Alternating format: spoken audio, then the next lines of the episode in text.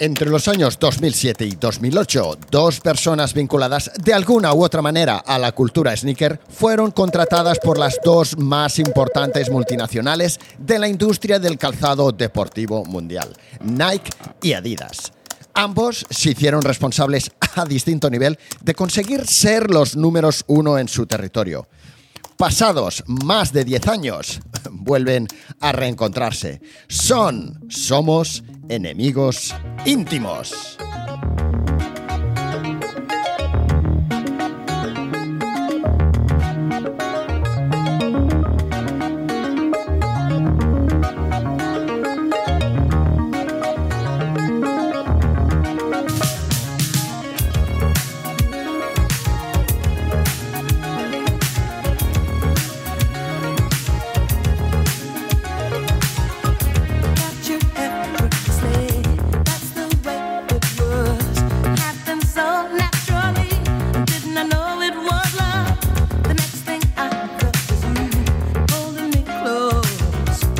Rubén, qué maravilla tenerte en suelas de goma por fin. Pues sí, pues muchísimas gracias. Un placer, Orlando, hablar con, contigo y formar parte de, de Suelas de Goma. Soy oyente de, de Suelas de Goma, de tus podcasts y, y, la verdad que me entretengo mucho escuchándolo. Por un motivo o por otro, pues no habíamos coincidido.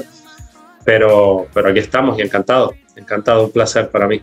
Encantado de tener a mi archienemigo al micrófono. enemigos, enemigos íntimos. Oye, eh, cuéntanos, cuéntanos, tú, eh, así para ponernos en situación, ¿tú qué hiciste en Nike? Es decir, ¿qué, ¿qué, posiciones ocupé en el periodo de tiempo que estuve en Nike? Sí, ¿a qué te dedicaste? Entendido, sí, a ver, el, el 90%, el 90 de los 12 años que estuve en American Nike fueron el departamento de, de ventas eh, y el 5% restante en producto. O sea, estuve a caballo entre, entre ventas y producto, pero la mayor eh, parte de mi carrera profesional en, en Nike fue, fue en ventas. Empecé, empecé como representante, como, como comercial de zona en el, en el centro de España, en la, en la categoría de, de deporte tradicional, ¿no? lo que en Nike se llama Sporting Goods, que son las tiendas de deporte de toda la vida vendiendo textil. Eh, poco a poco fui dándome cuenta cómo estaba estructurada la compañía y vi la, eh, la categoría o la división que en aquella época se llamaba Edge and Trend, se llamaba por, por aquel entonces, hablamos del 2007. ¿Mm? Eh, entonces ya veía los showrooms con, pues, con colaboraciones con algún diseñador que otro de la época, pues, las zapatillas quizás más chulas, con materiales más premium y, y, bueno, mi background viene de ahí, de haber trabajado también en, en Foot Locker, en retail, en, en, Canarias, en Barcelona, en Nueva York, en Londres, una larga historia la de, la de Foot Locker, pero, en Lleida, pero el en hecho Lleida. en Lleida. el hecho es que yo ya, ya yo era un amante de las zapatillas, entonces del producto, si quieres, más especial. Y cuando vi ese showroom, pues me enamoré y puse todo mi objetivo en, en, acabar ahí. Y bueno, luego ya me dieron representante de Chaptren, o sea, de lo que era el canal de moda en aquella época, y luego ya promocioné un poco a manager de, eh, de, esa, de esa categoría. Y, y, durante unos años estuve dedicado a, te hablo del, en el 2007 empiezo en Nike, 2008 me muevo a Barcelona, que es cuando te conozco a ti por primera vez Eh, ¿Dónde, nos, ¿dónde, nos, ¿Dónde, nos, conocimos? ¿Tú te acuerdas? Sí, nos conocimos pues en Limited Editions. En Limited Editions yo estaba... Menudo bautizo. Menudo, sí, sí, el, el, mejor de los bautizos posibles. Eh, de hecho, era el día en el, que, en el que literalmente yo estaba poniéndole cara a, a Ricky. Es decir, el, el, ¿no? yo había... Eh, a mí me habían promocionado a, a manager de, de HR Trend, lo que ahora en Nike se llama Neighborhood, y, y, bueno, pues lo típico, ¿no? El listado de clientes de aquella época, que eran muchos, recuerdas perfectamente que era una distribución mucho más fragmentada que la que existe actualmente, y, y bueno, tenías ahí pues a lo mejor 80, 90, 100 clientes, y vas pues como buen comercial de la, de la vieja guardia, pues sí. yendo físicamente a conocerlo y a presentarte y, de mostrarle un poco tus intenciones como profesional. Y claro, el, el, último, el último cliente o el que dejé para el final fue Ricky, porque como siempre, tú sabes, sabes que alrededor de Ricky de Limited Editions yo, yo lo quiero muchísimo, ¿eh? pero, pero siempre flota ese, ese ambiente de misterio y de incertidumbre y de, oye, vas a conocer a Ricky y tal. Y bueno, acojonaba, acojonaba, ¿eh? El, ¿eh? ¿Verdad? Era, o sea, todo lo que habías escuchado hablar era en plan, hostia, voy, A, voy, a, ir ahí a la, cueva del, del demonio, poco menos, ¿no? Porque era todo, ya verás, no sé qué. Y yo, hostia, joder, este tío tiene que ser tremendo. Exacto, tú lo sabes, tú lo sabes bien. Pues bueno, fue el día de mi bautismo con, con Ricky. Y, y, en aquel momento nunca lo olvidaré porque tú llegaste patinando, tú llegaste con unos patines en línea, si a mí no me falla la, no me falla la memoria. Y, y ahí Ricky me dijo, mira, este es tu, esta es tu competencia, este es el de Adidas, y te vi llegar eh, en patines. básicamente. Y fue, ¿Un, fue un roller, un roller, un roller catalán. Y, y, fue Ricky quien nos introdujo, quien nos presentó un poquito y, charlamos siempre, siempre muy bien. Siempre ha habido un buen, un buen clima entre tú y yo, independientemente de, de la competitividad profesional. y esa fue mi primera vez.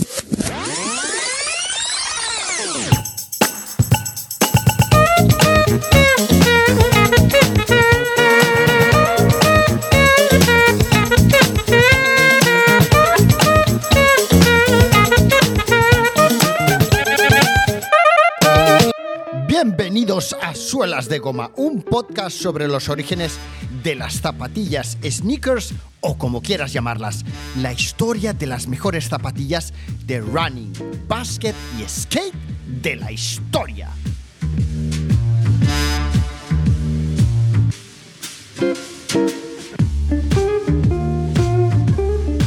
Oye, ¿tú recuerdas cómo fue tu primer día en, en Nike? Eh, mira, yo te pongo en situación. Eh, tú sabes que yo venía de, de Now, de la distribuidora. Eh, ya se lo he contado mucho a los oyentes. Siempre estoy aquí, siempre con mis mismas historias y consigo que me contraten, que me escojan a mí para ser representante de moda del canal de Adidas, ¿no? O sea, de, representante de Adidas Originals, ¿no? Y mi primer día de llegada a las oficinas, a las oficinas que tenía Adidas en aquel momento en Cataluña, en Barcelona, en la carretera de Rubí a San Cugat. Pues bueno, llego allí, me presentan a los cinco o seis compañeros que había, eh, todos eran muy veteranos, o sea, yo era el más joven, pero de lejos. Me dicen, bueno, esto será tu showroom. Eh, veo el showroom, veo la colección, eh, la colección me pareció una castaña pilonga que lo flipas. O sea, pensé, hostia, esto es lo que vende esta gente, tío. O sea, yo en aquel momento pensaba, ¿dónde me he metido, tío? Esto no, esto no hay, no hay narices a venderlo. y era un showroom relativamente pequeño y eh, lo, más, eh, lo más impactante fue que junto a la mesa y el ordenador y tal, había un televisor. O sea, cada showroom tenía un televisor. Y yo pregunto, digo, ¿y estos televisores para qué son? Ah, no, tú, mismo, ponte, pues, ¿te quieres poner la tele? O sea, ponías la tele. Yo estaba flipando, tío. Digo, ¿esto qué es, tío? O sea, bueno, ese, fue mi primer día. poco hice porque fue, fue aquel típico día que llegas ahí y te dicen, bueno, mira la colección, mírate los catálogos, tal. Y, pero yo pensé, esto, esto, es, esto, es de, esto es otro mundo. ¿Cómo fue tu primer día, Rubén? ¿Qué recuerdas tú? Qué divertido lo que me cuentas. Pues mira, recuerdo, mi entrada fue, fue, fue bastante, bastante divertida también. Yo había hecho, eh, fíjate, mira, yo había, era mi última etapa en, en, Foot Locker. Yo había venido a estar en, Nueva York, había pasado por Londres y estaba en Brighton, en el, sur de, de, Inglaterra. Y ahí, ahí yo solo tenía 29 años y y estaba llevando la tienda de, Brighton y entré un poco en un periodo en el que de alguna manera decidí, decidí parar, decidí dejarlo todo y, y me, volví, y me volví a Canarias. O sea, yo al final en total he estado como unos 21 años fuera de Canarias y he tenido varios intentos de volver fallidos. Este último ha sido más, más sólido por el mm. momento que ya llevo, ya llevo tres años aquí, pero decidí volverme a casa y ahí Nike contactó conmigo. Nike, eh, alguien, alguien, bueno, a la postre me enteré de quién fue José Juan Núñez Suárez, un gran amigo mío, compartió mi contacto porque lo habían llamado a él y, ah. necesitaban, necesitaban un representante en Canarias. Él había firmado con Nike eh, stores y entonces como hay un, en esa época existía un pacto de no agresión entre ambas compañías, pues él no podía dejar Nike para irse, eh, disculpa, dejar Food Locker para irse a Nike porque había un pacto de no agresión ¿Ah, entre ambas. Sí, en esa época existía. Yo también en, un momento de cambio tuve que esperar seis meses. Entonces, bueno, el caso es que él puso mi nombre sobre la mesa, yo estaba en Holanda eh, con un amigo y, me llamaron y me hablaron en inglés y yo tenía alguna cerveza además y me tomé la conversación medio, medio a broma y al final resultó ser, ser muy en serio. Hice una entrevista para, para, para representante en Canarias, que era un poco como la tormenta perfecta. En aquella época Nike tenía showroom en Canarias y bueno, era un buen trabajo, unas buenas condiciones, me ponían mi cochito de empresa y tal. Y era como la lotería, ¿no? Eh, ¿Qué pasa? Que hice entrevista, hice una primera entrevista con Manolo Meniz en Sevilla y luego hice una segunda entrevista en Madrid con Luis Bernal, que ya no está en la compañía. Y, y fue una entrevista muy divertida, porque él me hizo dos preguntas y la tercera pregunta fue Em, oye, Rubén, ¿me, podrías decir qué sabes de Nike? Fue la pregunta. Entonces yo, un poquito desde la humildad le dije, eh, Luis, ¿de verdad que me quieres preguntar eso? Sí, sí, sí, quiero preguntarte eso. vale, pues, y literalmente le dije, ponte cómodo. Y se acabó, se acabó la entrevista. Estuve hablando como una hora y al final casi que me mandó a callar y me dijo, vale, vale, vale, no me hables más, el puesto, puesto es tuyo. El puesto es tuyo. Doy por hecho que hablas inglés y has estado trabajando en Londres de Nueva York y tal, no me hizo ninguna pregunta y me, y me, dio el puesto. Mi primer día fue en Madrid, en la oficina de Las Rosas, donde tenía el showroom Nike hasta hace unos años y, yo fui con unos croissants. Fui con, fui con una bandeja de croissants. Pues, es algo para hacer amigos, para hacer amigos. Sí, pero es algo muy canario, ¿no? Tú llegas a, llegas a un sitio pues, con unos dulcitos, ¿no? Con, unos, con, unos, con unas pastas, ¿no? Y, y lo hice y claro, me miraban un poco como diciendo, pero este de dónde, de dónde salió. Y al final terminó siendo una costumbre. Cada viernes llevaba unos pastelitos a la oficina, al igual que llegaba y saludaba a todo el mundo por, su mesa y tal. Bueno, costumbres. Eh, bueno, ahora, si fueras, ahora si fueras a las oficinas, no habría nadie a quien saludar. ¿Hay alguien ahí? Ah, de hecho, sí, estuve hace relativamente poco y, el ambiente es mucho más desangelado con todo lo que ha sucedido. Sí, sí, sin duda. Sí, sí. Sin duda. Pues ese fue mi primer día, con una bandeja de pastelitos en la mano. ¿Qué te parece? Qué bueno, qué bueno, fenomenal.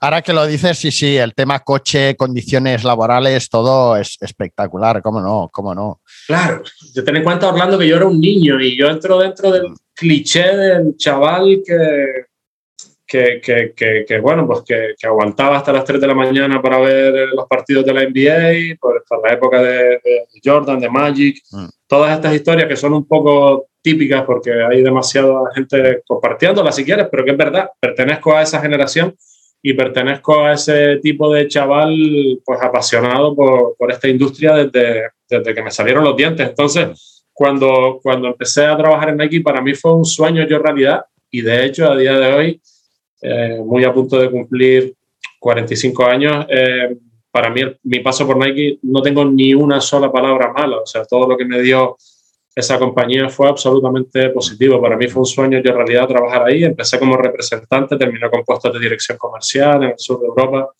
Eh, tuve el placer también de con mi equipo desarrollar el canal este más especialista, más moda, más... Bueno, bueno, no, no te me adelantes, no te me adelantes. Perdón, perdón, hablo mucho. Oye, y ya para acabar el tema, es, que me ha venido ahora a la mente, ese primer día de trabajo, llega la hora de comer y eh, pregunto, oye, y porque ahí cada uno, o sea, cada uno, no como ahora, tenía su showroom, que era su oficina, y ahí tú estabas con tu, lo típico, eh, pues tus cuadritos, tus plantitas, tus cosas, tu archivador, todo, era como tu casa, ¿no? Digamos. Y eh, cada uno de estos eh, compañeros que había estaban ahí en su zulo y con sus movidas, ¿no? O sea, no, no, no, no hubo una reunión de vamos a darle la bienvenida al Orlando, tal, no, no. Ni yo repartí cruzanes tampoco. Pero bueno, llega la hora de comer y digo, oye, perdona, digo, que me he traído un tupper, esto donde se calienta y tal. Ah, te has traído tupper, hombre sí, me parece que hay un microondas ahí abajo, no sé qué tal. Dice, pero nosotros vamos a comer cada día al restaurante. Y yo, hostia, ¿así? Eh, ostras, bueno, claro, yo en plan, hostia, si me voy a tener que estar gastando aquí cada día tal. Y no, no, pero no te lo han dicho que entra, que entra en el contrato, en las dietas. Cada día comemos fuera. Y yo, ¿así? o sea. Qué maravilla. Estaba flipando, pero bueno, fue aquello tremendo, tremendo, tremendo.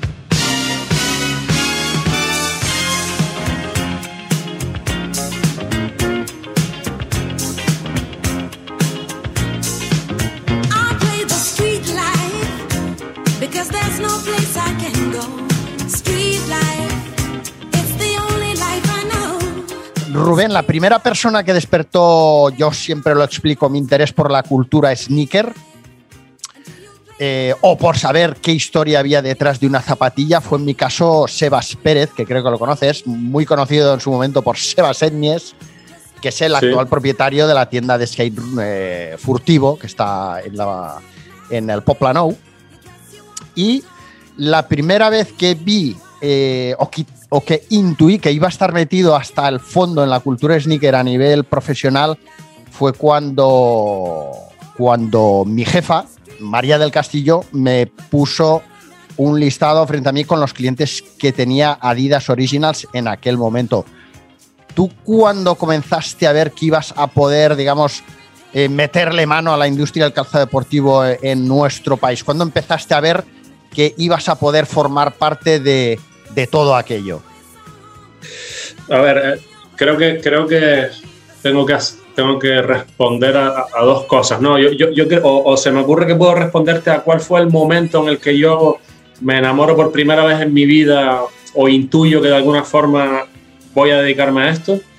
Y, más en el plano emocional, personal, y, luego vendría la respuesta en el, en el plano profesional. ¿Te parece? Sí. En el plano personal, eh, sin lugar a dudas, fue por un, por un, por un colega, por, por, un colega de Canarias, ¿Mm? eh, que se llama Francis, que, y fue en 1991. Ya yo venía de haber visto, haber visto los Goonies, ya yo venía de, de haber visto Beat Streets.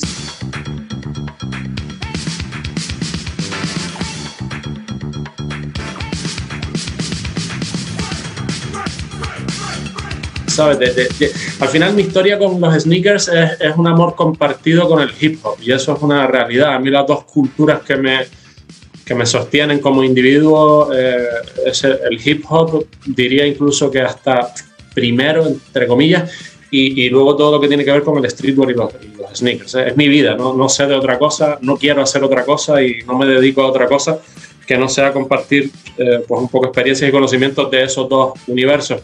Y este, este amigo de Canarias, Francis, eh, englobaba ambas cosas. Es decir, este era un chico eh, que seguimos en contacto a día de hoy, pero fuimos muy amigos, hicimos formaciones musicales en su día, etcétera, etcétera. Y, era, un, era, un, era un tío totalmente adelantado a su época en la isla de Gran Canaria. Eh, era, él, no había internet en aquella época y, literalmente pues todos los jóvenes de la isla ya estábamos como muy pendientes a la ropa que él se ponía, a las zapatillas que él traía, porque estaba muy conectado con la cultura hip hop, tenía muchos vinilos em, y, a nivel estético era muy rompedor en la isla en, aquella época. En el 91 recuerdo perfectamente un día que lo vi con una Jordan 5 del 91 una chaqueta starter de los Bulls y tal, y el tío vino con una pinta que dije yo, madre mía, qué rollo más guapo. Y, a nivel estético me, me, me, enamoré, me influyó mucho. Luego nos hicimos amigos, aprendí muchísimo de música con él, em, y de zapatillas, y de zapatillas eh, también. Ese fue el momento personal. Eh, marcado por, por Francis, sin lugar, sin lugar a dudas. O sea, tú Mecano no escuchabas, ¿no? Ni Ole Ole. No, yo, yo eh, en Canarias, en Canarias nunca he escuchado música española y la, respeto muchísimo, pero nosotros, em, a, diferencia de lo que creen muchas personas, he tenido muchas conversaciones de música. A día de hoy parece que las cosas están más claras, pero en su día había un poco de, de confusión con qué es lo que se escuchaba en Canarias. A ver, en Canarias se escucha de todo, pero obviamente la influencia latina es, tremenda, ¿no? Tú, tú, creces en Canarias con tu abuela escuchando Rubén Blades y eso es una realidad, el merengue está presente, la salsa está presente, la música urbana actual, el reggaetón entró muchísimo antes porque hay un link cultural pues por la inmigración que hubo de las islas a ciertos países de Latinoamérica, sobre todo en los años 70, y eso es una realidad. Em, pero luego hay otro factor y es el factor turismo. El factor turismo está presente en nuestras vidas, por eso también veíamos muchas zapatillas chulas, porque los británicos, los holandeses, eh, venían a las zonas turísticas con productos con producto guapos, ¿no? que decíamos en Canarias, o te venían con un bucket de Los Ángeles Kings, o te venían con, con una Jordan 8 de la época, y era como, como íbamos al sur a ver lo que traían los guiris, ¿no? como decíamos en, en Canarias. O sea que está la influencia latina presente, eso es una realidad, y, luego está la influencia eh, sobre todo británica y a nivel musical pues hemos escuchado breakbeats, hemos escuchado un mix musical muy, muy interesante diría yo, los que hemos estado más sumergidos en la música más urbana, más alternativa, que bueno, eh, te da, le da un tinte especial, o, si quieres, por lo que no, nunca he escuchado Mecano, nunca he escuchado Leolé, a mí yo en los 90 a mí me hablaban de grupos como Gabinete Galigari y, no, jamás he escuchado un tema de esos grupos. Yo vivía en otro universo musical, sí, sí, con todo respeto. Con todo respeto. Y luego en el plano profesional, sin lugar a dudas, em, vuelvo a ver una relación entre, entre música y, zapatillas. Yo, yo ponía música en un club aquí en, aquí en, Canarias. Em, mi primer, mi primer trabajo de socorrista acuático, pero el segundo es DJ. Diré, bueno, DJ. Da la casualidad que soy amigo personal de, de los que para mí son eh, de los mejores DJs del mundo. O sea, Bobby Bob o Real El Canario en Tenerife son DJs de altísimo nivel, son amigos personales. Por lo tanto, lo de ponerme yo el título de DJ es, es irme un poquito. Yo ponía música en un club, ponía música con buen gusto, con CD y la gente bailaba. Pero bueno, me, ganaba, me ganaba la vida con eso. Y ahí pues, ahí tenía un problema, soy bastante diurno, me, cuesta mucho la noche, siempre me ha costado y, ostras, yo no me puedo dedicar a esto, tengo que cambiar. oye, Rubén, perdona que te corte. Sí. Y perdona por la carraspera. Eh, me acaba de venir a la, a la, memoria que vosotros en su, bueno, creo que durante tu etapa en Nike eh, teníais semi patrocinado, podríamos decir, a Gilbert Fortuny, que eh, no sé si te sonará ahora, que es un saxofonista que estaba representado por Aurelio Santos. Aurelio, pues manager del What the Fuck Sessions, del Jamboree, etc. Eh, Gilbert Fortuny es una de las figuras más importantes a nivel internacional del jazz porque es un eh, virtuoso del saxo eh, no sé si del sexo. y, al tío siempre le ha molado Nike y tal, y le pasabais algo de producto, etcétera. Y te, lo saco, lo saco a la palestra porque el tema de la entradilla de suelas de goma me lo hizo él. Eh, porque, bueno, tengo la suerte de tener más o menos buena, bueno, tengo buena relación con él y tal. Y total, que fui un día a su estudio que está en Sardañola aquí cerca de Barcelona, eh, y, me hizo el tema, pues eh, no sé, tardaría media hora, tres cuartos o así más o menos. O sea, lo hizo al momento, ¿vale? Me dijo, pues yo creo que tu rollo por esto, los 80, los 90, pues mira, va. Y el tío, entre el saxo, eh, pues la tabla de mezcla, no sé, no sé cuántos, montó el tema y, tío, fue una experiencia increíble ver como un músico, un saxofonista eh, top y tal, te, montaba un temazo ahí delante, ¿no? O sea, es increíble, ¿no? No, sé si has, te lo digo porque como conoces a DJs y tal, hostia, estar en un estudio de grabación con un DJ, en fin, eh, formar parte de la creación de un tema, ostras, a mí me pareció eh, espectacular. Sí, bueno, la verdad que sí. Conozco, me suena, Gilbert Fortuny sé que es canario y más o menos de mi quinta, pero no, no soy conocedor de o yo no estaba en Nike cuando a él se le daba producto o, sencillamente no me enteré. Con respecto a la experiencia de estar en un estudio profesional, pues sí, tengo bastante experiencia eh, en ese sentido. De hecho, de hecho, yo tengo dos discos profesionales editados, pero esto ah. es otra conversación. es otra conversación. Y, luego tengo el placer de, tener amigos personales, em, productores y músicos de de, altísimo, de altísimo nivel. Uno de mis mejores amigos es Real El Canario y él es productor, es músico, es DJ de, de altísimo nivel.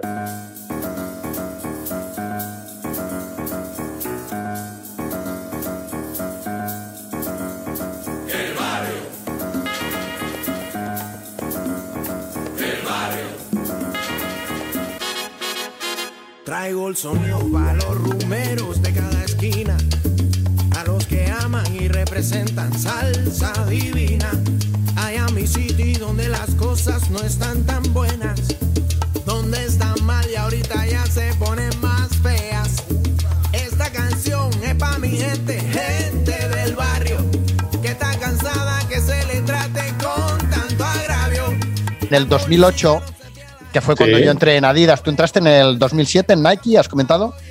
2007, sí. 2007, y me llevas un añito ahí ya de ventaja. Bueno, pues Adidas, yo cuando entré y, humildemente mi, mi, visión y lo que yo recuerdo es que Adidas venía de un tipo de distribución, por lo menos a nivel nacional, un poco sin criterio, donde lo importante era vender, ¿vale? O sea, tú tenías ahí una colección de zapatillas Adidas no tenía una zapatilla mm, top o bestseller o icono que fuera la que, la que tiraba del carro, digamos, sino que había una serie de colecciones cada temporada y pues cada temporada había una que había quedado más chula. Ostras, eh, resulta que esta colección, la ZX700, esa combinación de colores, eh, es muy chula, ¿no? Junto con la, yo qué sé, la ZX no sé cuántas y la no sé qué y además el precio es bueno, que en aquel momento una zapatilla de 75-80 euros ya era lo más, o sea, no, no, quisieras vender una de 100 porque ya no la ibas a vender.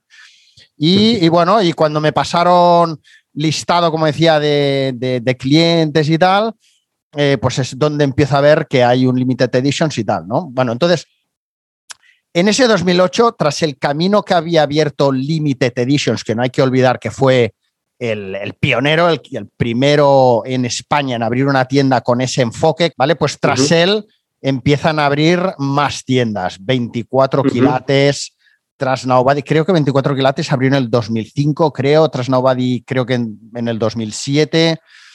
¿Qué recuerdas tú de, aquella primera etapa, de, esos inicios, de, tu primera toma de contacto con todas estas tiendas? Sí, es una, es una muy, muy buena pregunta. Yo es cierto que desde que llego en el 2007 a Nike ya existe este showroom de Trend donde ya había productos chulos. Es decir, yo creo que Nike en este sentido sí que, sí que quizás detectó la, la oportunidad o la estructuró eh, igual, igual más rápido. Lo que pasa es que tiene un ángulo totalmente de moda. Había un PR que se llamaba Chic, Joan Olía, que era un fuera de serie, conocía a todos los influencers de la época, etc.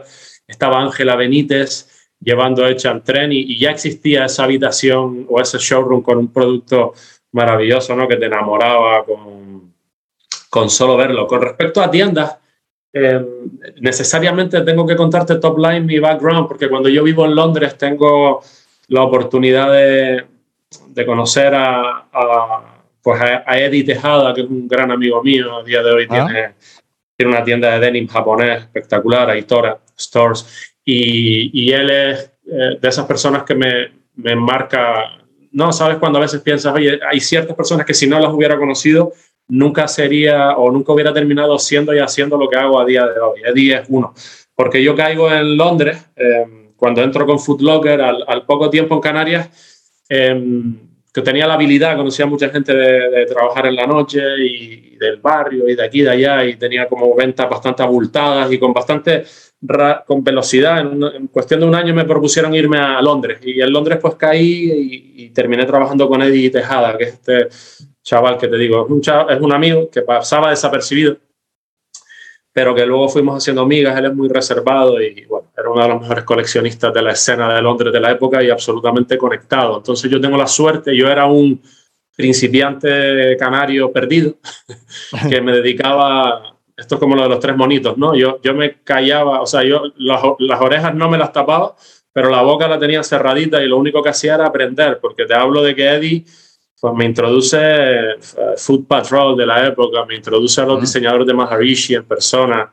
Eh, con él conozco Bathing Ape cuando estaba en, en, en apogeo, en su máximo apogeo. Conozco Hideout, la tienda que llevaba Fraser Cook en Londres. Es decir, él me enseña la escena de Londres, que creo que estamos de acuerdo si decimos que Londres un poco gestó el movimiento a nivel, a nivel europeo y caigo ahí, eh, caigo ahí en el momento, en el momento correcto, ¿no? en el momento apropiado. Entonces ya yo soy consumidor eh, de Trust Nobody, eh, de 24 quilates, de Limited. O sea que cuando yo llego, de alguna manera los conozco, los conozco de haber comprado productos en sus tiendas. para mí, a tu cuestión de, aparte es algo que es una pregunta que tengo casi ensayada, porque, porque es algo en lo que he pensado muchísimo, en lo que he pensado muchísimo y, al igual, mira, que es difícil, sabes que en este país cuando pones Madrid y Barcelona en la misma frase generalmente generas conflicto, pero, pero la verdad es la verdad y al igual que el movimiento hip hop sin lugar a dudas se gestó en Madrid a nivel nacional, el movimiento sneakers bajo mi punto de vista se gestó en Barcelona.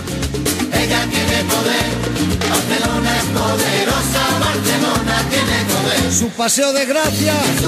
Los niños y los responsables fueron Limited Edition primero, pero Trust Nobody 24 quilates después. Es decir, para mí ese tridente, con todo el respeto del mundo a tiendas como Hackney y a un montón de tiendas de la época que hacían un trabajo maravilloso, pero a nivel influencia, influencia real, yo coloco ese tridente como el responsable y, al, final, al final es porque cada uno aportaba algo distinto. Eh, bajo mi punto de vista, Limited Editions Ricky es un artista y él, eh, él despuntó mucho por sus propios espacios, o sea, sus tiendas eran preciosas, sus escaparates daban la vuelta al mundo eh, y, todo estaba perfectamente colocado, su visual merchandising era impecable, o sea, yo todavía a día de hoy es difícil encontrar eh, tiendas como las de él, su visión a la hora de comprar productos, esa capacidad que tenía para no comprar lo que se vendía bien y sentir ser el responsable de crear nuevas tendencias en el mercado. Para mí, Limited era todo eso. Eh, Trust Nobody tenía dos, para mí, elementos diferenciadores. Uno, que ellos venían con el ángulo del skate, ¿recuerdas? ¿no? Con Nike eran, con Nike eran tienda Nike SB. Eso por un lado. Y por otro lado, eh, yo ahora a toro pasado lo analizo, ¿no? no sé lo que pensarás tú, pero el servicio, es decir, la calidad del servicio que te daba Trust Nobody, me voy a tirar al fango hmm. y y diré que es, un, es una calidad, nunca he visto un staff tan preparado todavía a día de hoy en el mundo entero y por mi trabajo y mi pasión he estado en bastantes tiendas de zapatillas a nivel mundial, pero recuerda que tú ibas atrás Nobody y tenías a Julio Pardo, ah. tenías a Alex Cruces y tenías a Mar Vidales atendiéndote. O sea, estamos hablando de tres pesos pesados del streetwear tres individuos que saben muchísimo, muchísimo, muchísimo de cultura streetwear y de zapatillas. Y para mí ir a esa tienda era una, independientemente de que yo fuera Nike, yo iba a intercambiar opiniones y aprender, ¿no? Luego estaba Tonet, estaba Carlos, estaba todo el equipo. Pero tener a estas tres figuras, a un, a un Mar Vidales, a un Julio Pardo y a un Alex Cruces juntos en el mismo piso de venta, hmm. a mí me parece algo espectacular lo que ellos aportaban a nivel knowledge para mí estaba muy por encima de todos los demás. Y luego 24 mira, Mira, yo, yo ahí te voy a llevar un poco a la contraria y ahora hablamos de 24 kilates. por favor. yo, para bien o para mal, toda mi carrera profesional dentro del mundo de las ventas del calzado deportivo, he caído un poco por casualidad, o vete a saber por qué, porque nunca tuve esa conexión con el hip hop ni, ni, nada de esto. De hecho, yo esto, por ejemplo, lo he hablado mucho con Soren Manzoni en los podcasts que he hecho con él. Yo era muy, eh, cuando era chavalín, de Michael Jackson, Madonna, eh, etcétera. O sea, tema, por ejemplo, rock, nada, hip hop, algo, música negra bastante, pero bueno, no, no lo tenía muy interiorizado todo el mundo este de la cultura urbana, el streetwear. Yo, para mí era música y sí que me molaba bailar breakdance cuando era jovencillo, pero pero no profundicé demasiado, tal vez porque me pilló también viviendo en sitios como Pons, en Lérida, en un pueblo donde allí no llegaba absolutamente nada o, lo que fuera, ¿no? Pero bueno, en cualquier caso, cuando estuve vendiendo skate no era skater, cuando estuve vendiendo máscaras de ventisca y botas de snowboard no era snowboarder. Y, y cuando me metí en el, en el, mundo de la cultura sneaker, aún y que me empezó a interesar mucho y abrí el, el blog de salas de cómo y tal, yo era un outsider, o sea, en ningún momento a mí se me contemplaba como, te hablo de los primeros años, luego ya, gracias a Dios, ya cambió la cosa, pero se me contemplaba como, bueno, pues como uno que pasa por la calle, ¿no? Entonces, eh, como yo era de Adidas y era visto, yo creo, ¿eh? a lo mejor a veces uno se monta sus películas como un outsider, yo cuando iba atrás Nobody me decían hola y poco más, y poco más. o sea, no eran plan, ¿qué pasa? No.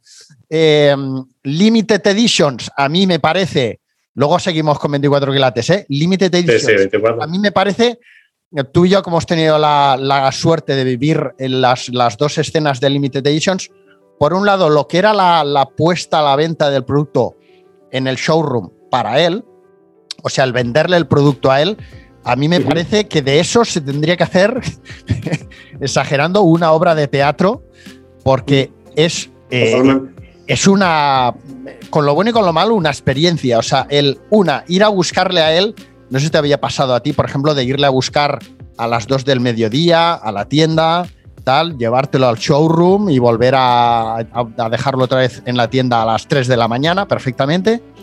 Pero durante el proceso de venta, es lo que tú dices, la visión que él tenía del producto, el conocimiento que tenía, eh, capaz de decirte, mira, no, esta zapatilla OG, eh, aquí la han reeditado con, este, con esta textura moteada y esto no era así, esto era sa. Vamos a buscarlo. Claro, pues por eso te tirabas esas horas ahí, ¿no? Eh, esto lo combinaré con aquello y lo presentaremos así y haremos esto y haremos lo otro. O sea, la visión que tenía de cómo iba a presentar el producto, cómo lo iba a vender, a quién, etcétera. Bueno, era increíble, increíble, increíble. Sí, sí, eh, y luego la parte que tú dices de los escaparates, ¿no? O sea, durante muchísimo tiempo hasta que empezaron a ponerse más fuertes 24 eh, quilates y luego posteriormente, pues si vas descalzo, todo esto que, hablaremos eh, en breve, él era un referente porque montaba tales saraos y además lo hacía mucho de la mano de Nike hasta que años después Adidas se convenció de que eso también era positivo. Con Nike había hecho unos escaparates, incluso aquella pop-up store que se hizo cuando cerró un local y se cambió de local, aquella pop-up store de, de básquet de los Juegos Olímpicos y tal. Bueno, en fin, ha hecho cosas impresionantes. Que, que, al final todos nos acordamos de, cómo es él, de esas cosas que a lo mejor a la gente no les gustan, pero es un, es un genio, es un genio el tío. Sí, a ver, Ricky, al final él, él, entendió o él entendía de manera natural cuál era su función en la distribución, algo que luego las marcas, o cuando hemos trabajado desde las marcas, ha costado años que realmente se entienda cuál es el papel de este tipo de tienda, porque al final el tendero quiere vender y ganar dinero, cosa que es totalmente lícita, pero él entendía, él entendía que su papel era influenciar de alguna manera, ser la punta de lanza de, de, diferentes posicionamientos de productos, tendencias, etc. Yo recuerdo una frase te, podría decir mil, pero Ricky en una ocasión donde se vendía mucho la Dunk, la Dunk de botas, se vendía tantas como tuvieras, las vendía, y él me viene, él me viene al showroom, me viene, no, voy a buscarlo, como tú bien dices, yo, yo he dejado a Ricky, a mí se me ha ido de día con Ricky, literalmente, es que podríamos hacer un podcast solamente de esto, pero yo aprendía muchísimo, ¿eh? muchísimo, siempre lo diré, yo recuerdo de tenerle yo todas las botitas, todas las tank eh, de caña alta, sobre todo para mujer, que funcionaba todo preparado en el showroom y tal, y el tío entra y me dice, no quiero ninguna tank. no, nunca me olvidaré. Y, acto seguido me dice, voy a apostar por Air Max para mujer y voy a conseguir que la chica cool de Barcelona se ponga Air Max. Y, con, y con dos cuyos. Y así lo hizo y, lo hizo. Y efectivamente compró, compró calza, mm, referencias de hombre pues en 38 y medio, 39, 40, exponía lo poco que podía, pero le dio un look femenino a Air Max y, y, lo hizo bastante antes de que para la marca fuera importante vender Air Max en mujer. Pero volviendo atrás, Nobody, que no quiero dejarte de cabo suelto, independientemente ya de las experiencias eh, personales, em, hicieron cosas por la cultura. Es decir, ellos tenían una conexión con el, a través del mundo del tatuaje, LTV Tattoos. Yo al final era un amigo porque la relación comercial la llevaba Quique Vega, que te iba a hablar de, de, él, gran amigo mío, te iba a hablar de él de mi primer día en Nike también en Barcelona. Pero bueno, ya haremos más podcasts. Y Quique Vega llevaba la parte comercial e Iván Jiménez llevaba marketing. Estamos hablando también desde el ángulo de una marca de dos pesos pesados de la industria. O sea, Quique Vega ahora, director comercial de Carhartt, eh, Iván Jiménez está en Los Ángeles Eh, Dios sabe con qué proyecto a día de hoy, porque él no para, pero, pero estamos hablando de mentes inquietas y de, y de puro talento. La relación la llevaban ellos, yo era un amigo, yo tenía mucha relación y tengo a día de hoy sobre todo con Alex con Alex Cruces, con, con Mar Vidales, con Julio Pardo me queda más lejos porque está dando la vuelta al mundo. Pero sí es cierto que aportaban un conocimiento de, producto eh, y una conexión con la escena streetwear americana, incluso en aquella época, muy, muy, muy, muy top. Se trajeron a Steve Nash en su momento, hicieron cosas muy sí. Para mí, para mí forma parte del tridente. Y luego llegamos a 24 quilates. claro, bueno, aquí, antes de entrar en 24 quilates, sí que te de dar la razón y de hecho es así. Y de hecho, no sé si has escuchado un podcast que tuve la ocasión de grabar con, con Iván Jiménez. Y es claro que, lo escuché. Eh, claro que lo escuché. tanto, tanto, por un lado, eh, Nike fue la precursora de eh, que empezaran a ponerse de moda, podríamos decir, las ediciones limitadas o a que surgiera el boom de las ediciones limitadas con las Nike SB y esas Nike SB donde comenzaron a venderse eh, fue en Trust O sea, Trust podríamos decir que sería la tienda que lideró la, comercialización de ediciones limitadas como un producto de deseo, etcétera, en España. O sea, eso estoy ah, completamente de acuerdo. Absolutamente sí. Para mí, para mí el movimiento que hace Nike con Nike Dunk SB Low, que está haciendo algo similar o lleva haciéndolo este último año y medio, fue, para mí fue la, el la manera de reactivar esas, esas ediciones limitadas en esa época, hablamos 2006, 2007, 2008. sin, lugar a dudas, y ahí Trust es la punta de lanza. Para mí no es el primer momento donde funcionan las ediciones limitadas, hay, hay, olas anteriores a esa época, eh, mediados de los 90, etcétera, pero, pero, eran cosas como más, más puntuales, ¿no? Sí, sí, sí, y ahora de alguna manera pues Nike lo ha intentado hace relativamente poco también reactivar la banca utilizando SB como punta de lanza. O sea que claro, ellos, ellos tenían una función dentro del, de la escena de Barcelona y de España muy importante. Y luego llegamos a 24. 24, yo es que al final, quien escucha esto dirá, pero que tú eres amigo de todo el mundo. Pues, pues sí, es que soy, soy amigo, me, me, llevo muy bien con todo el mundo, pero Ricky y Paul son amigos personales, son amigos, son amigos íntimos, al igual que Kiki, al igual que Iván Jiménez, al igual que Alex Cruz, o sea, son amigos, ¿no? Tengo la, tengo la suerte de compartir industria y pasión con, con colegas. Y, y, aquí hablamos de 24 kilómetros, hablamos ya de un fenómeno eh, un poco más complicado de explicar. Para mí 24 quilates son unos absolutos fuera de serie y ellos tienen una característica que yo a nivel mundial solamente se la otorgo a, pata. Al final creo que solo pata y 24 quilates. Bodega también me gusta muchísimo cómo orquesta su comunicación, pero eh, sobre todo el factor diferenciador para mí de 24 quilates, mi opinión, es que los propios dueños de la empresa son la cara de la empresa. Es decir, Paul y Ricard son 24 quilates, al igual que Edson y G son pata. Creo que realmente esa particularidad solamente, solamente se da en, esa, en esas dos tiendas del mundo y yo considero que son los mejores en lo que a conexión con la comunidad eh, a nivel de autenticidad se refiere, porque de nuevo, ellos no, ellos no planifican nada, ellos simplemente son ellos mismos y, y, ellos reflejan sus personalidades en su marca y en su tienda y entonces conectan, conectan desde un ángulo de autenticidad absoluta. No hay un 1% de lo que haga Paul y Ricard, no hay un 1% de lo que haga 24 quilates que no sea real porque simplemente son ellos. y es maravilloso. Y es maravilloso, son, son únicos, son solamente el, el, compartir tiempo con los dos al mismo tiempo ya es un espectáculo. Sus personalidades son antagónicas, pero al mismo tiempo son como hermanos, su estética, o sea, eh, no, tú no puedes querer ser 24 quilates, es totalmente imposible. Entonces, para mí en España nació pues una criatura de estas características, absolutamente única a nivel mundial, así les va en Tailandia de maravilla y vayan donde vayan, dejan huella, conectan y generan energía porque, porque son unos fuera de serie, sin, sin más. De hecho, yo tengo un artículo escrito por ahí, que he publicado, que dice el artículo, el título del artículo es de, de, Limited Editions, Trust Nobody y 24 quilates a Food Districts y vas descalzo y 24 quilates. O sea, ¿qué quiero decir con el título? que al final ellos siguen, ellos siguen de pie, ellos siguen, ellos siguen al pie del cañón. La industria ha cambiado, la industria se ha digitalizado, los hábitos del consumidor no tienen nada que ver con, con, hace 10 ni 15 años, pero ahí sigue 24 dando su punto de vista, ¿no? Son, como, son, son, son espectaculares. O sea, yo al final tengo muy buenas palabras de todos.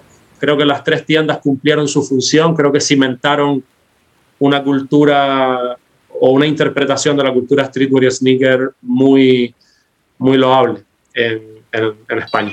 Para mí, Paul siempre, bueno, yo que he trabajado con Paul y que era mi jefe, de hecho, en, en la distribuidora, eh, Paul es un vendedor extraordinario, es la típica persona que sería capaz de venderte arena en el desierto, eh, es espectacular.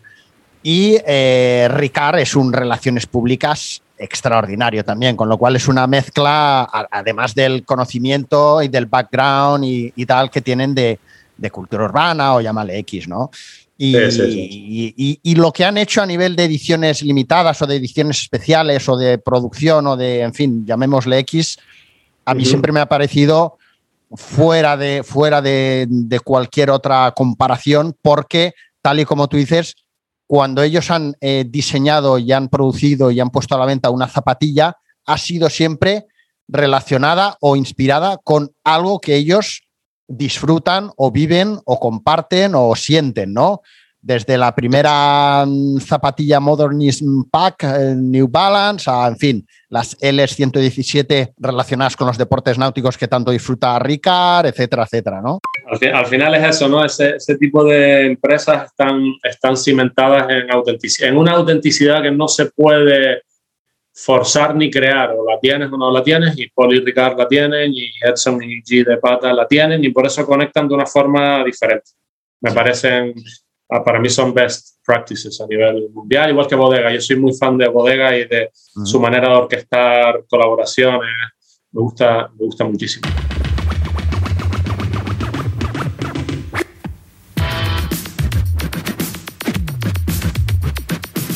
Oye, pues eh, mira, yo en Adidas entré como representante para Adidas Original, sin embargo, con el tiempo, mm, gracias a la confianza que depositaron en mí los responsables de ventas y marketing y tal, que cierto es que me sirvió el, blog de suelas de goma, me sirvió para que se me tuviera en cierta consideración, o sea que fíjate, no gané ni un duro, pero de algo me sirvió.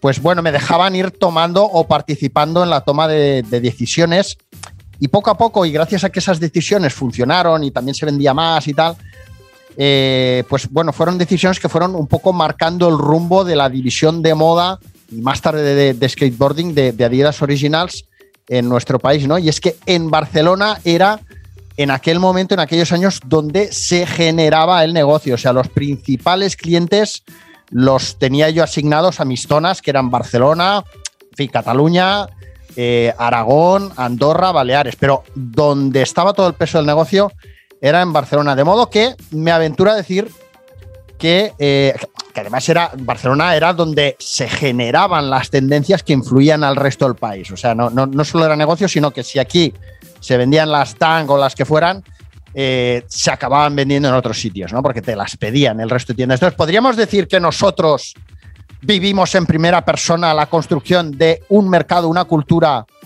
como responsables o culpables de todo lo que pasó? Se me pone la boca pequeña, pero, pero de alguna manera creo que desde el ángulo de ventas, sí. Eh, eh, tengo, tengo que nombrar a Quique Vega también, aquí tengo que nombrar... Claro, claro, esto no lo hace una persona sola, eso está claro. desde el ángulo de marketing a, a Iván Jiménez, te hablo te hablo mirando desde, Nike, duro y duro. Pero, pero sí, ya cuando hablamos de Originals y de Nike Sportswear, pues, pues tú eras Adidas o el responsable de Adidas y yo era el de Nike. O sea que yo sí tengo de alguna forma la, la, foto o el recuerdo de que, de que mi equipo y yo, eh, eh, Felipe Franco, que sigue, que sigue en Nike, eh, luego vino Joao Tiago, luego vino Guille, Guillermo Erice, eh, sí, fuimos los que de alguna manera construimos esto, porque esto empezó con una maleta de samples que no, llegaba a 12 modelos, y me imagino que en Adidas sería algo similar, y terminó con un, con un showroom eh, gigante, por lo que, por lo que creo que creo que sí, creo que sí, Orlando. Oye, y para ti, Rubén, Adidas siempre fue competencia, lo digo porque a lo largo del tiempo de las temporadas para Adidas Nike no fue siempre su principal competencia porque hubo temporadas, seguramente lo recordarás, que por ejemplo New Balance en moda casual estaba súper fuerte, ¿no? Las, las 574 de los cojones, tal. De hecho, me acuerdo de una anécdota que me. El boom de la 420. La 420. Recuerdo que, que, me comentaba una vez Morgan, eh, para mí eh, un extraordinario vendedor de calzado, eh, que estaba en 24 quilates trabajando, me decía, hostia, hay mucha gente que viene y me pide las New Balance, pero me las pide, me dice, da, eh, las, las Nike de la N. ¿Sabes? O sea, se la peña, tío, veía la N y se pensaba que era Nike, ¿sabes? Vaya caca.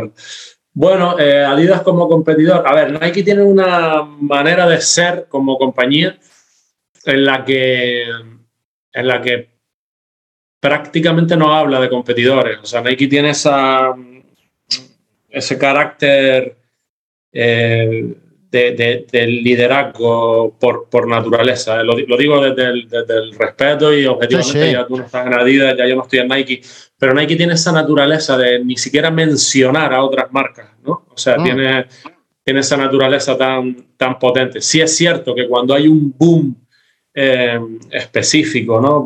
cuando Stan Smith pegaba un petardazo, cuando la 420 de New Balance en los canales de la distribución de precio medio más bajo pegó un petardazo, pues obviamente eso se ponía sobre la, vez, sobre la mesa a nivel para tomar decisiones a nivel dirección comercial. Ten en cuenta, yo empiezo como comercial, yo termino como director comercial del, sur y, de Europa y, ahí, ahí, pues obviamente este tipo de fenómenos sí que se ha analizado pero no había, no había, o sea, no teníamos unos opuestos en ninguna marca, entre comillas, y en todo el mercado en general, por supuesto, ¿vale? Pero el competidor, por, por definición de Nike, es, es Adidas, es, es, Adidas, sin lugar a duda. Aparte, Adidas es una marca, eh, no sé si quieres meterte en este jardín, pero, pero que históricamente, históricamente tiene un valor tremendo en la cultura, obviamente, del, del, deporte, en la cultura del streetwear y en la cultura de los sneakers. Por ende, Em, con, unos, con unos modelos icónicos que tienen muchísimo peso.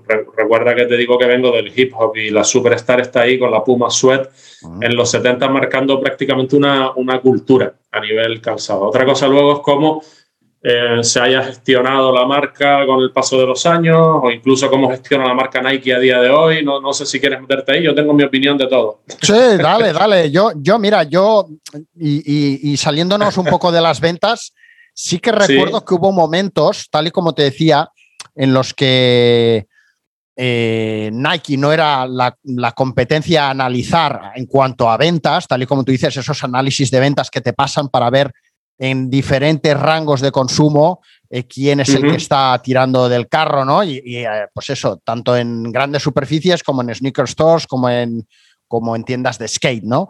Pero Nike hubo mucho tiempo en los que no estaba muy presente y además había un fenómeno muy fuerte eh, que era la, colección, que yo ni yo ni casi nadie de, creo de Adidas España daba en un inicio un duro, que era la colección que se sacó de la manga Adidas en colaboración con Jeremy Scott, eh, David Beckham y quién era, eh, y ahora se me va el japonés, no me acuerdo quién era.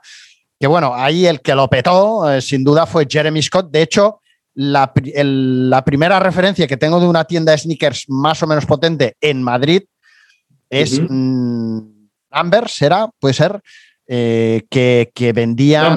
Numbers. ¿verdad? Que vendían o tenían eh, Adidas Jeremy Scott, o sea, Adidas Originals by Originals, la colección de Jeremy Scott, y se hincharon a vender durante muchísimo tiempo eh, las siluetas de Jeremy, pues el, oso aquel, las, las eh, wings, las de las alas, todo aquello, bueno, se hincharon a vender. Y era un momento en el que Adidas eh, a nivel España estaba muy, muy, muy fuerte a nivel de, de relaciones públicas. O sea, había muchísimo interés por parte de todas las revistas de moda en explotar aquel fenómeno y en sacar notas de prensa y tal. Y fue después, con el tiempo, cuando fueron sacando siluetas como Stan Smith y tal, que siguieron un poco esa, esa oleada, ¿no? Pero, pero cierto es que eh, con todo ese trabajo inmenso que se hacía, y, yo creo que durante un tiempo Adidas tuvo incluso la aspiración o, la idea de que iba a convertirse de nuevo en la número uno que había sido en los, eh, ¿qué? En los 70, en fin, años, décadas atrás. No, o sea, vamos, Te lo digo porque obviamente yo al ir a los meetings aquello se, se vendía como que Nike ya se iba a la mierda. Eh, sin embargo, Nike con, con nada, con, con, con, nada, de repente pues volvía a, a reaparecer, ¿no? Y decías, mira, que lo, lo, que se ha dicho siempre, ¿no? Qué bien que se venden, ¿no? Porque eh, Adidas para vender algo eh, costaba, costaba. Sí, a ver, has puesto un montón de temas eh, interesantes sobre la mesa. Primero, te intento responder por partes. Para mí, el primer referente de tienda de sneakers de Madrid se llamaba Non-Stop y la llevaba, y la llevaba Ricky, también se llamaba Ricky. Ostras, eh, que era, un, no me acuerdo que era un chaval, era un chaval un experto en sneakers y un experto en música electro. Ah, bueno. ¿Y eran los vinilos que, y, la, y, las zapatillas. ¿Puede ser que fuera un tío muy rollo Jordan? ¿Puede ser? No.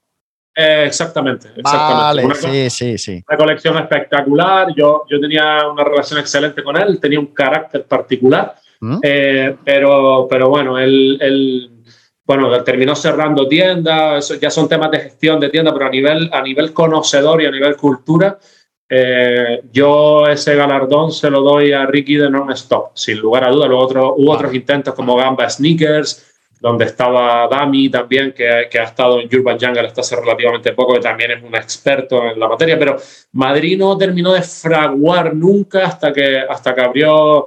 Eh, Sivas, luego Food District y luego ya se consolidó con Nigra Mercato y Noir Fonks, que es un poco la escena actual. Ese es mi punto de vista. Con respecto a, a, esa, a, ese ángulo de gestión de Adidas, siempre de ese coqueteo con la moda, eso, eso, es una realidad. O sea, yo me acuerdo de yo ir con Nike y decirme, no, no, Nike no sabe hacer moda, quien hace moda bien es Adidas. Es decir, Adidas tocó a los influencers, tocó a los cantantes, tocó unas palancas que a día de hoy están muy en auge.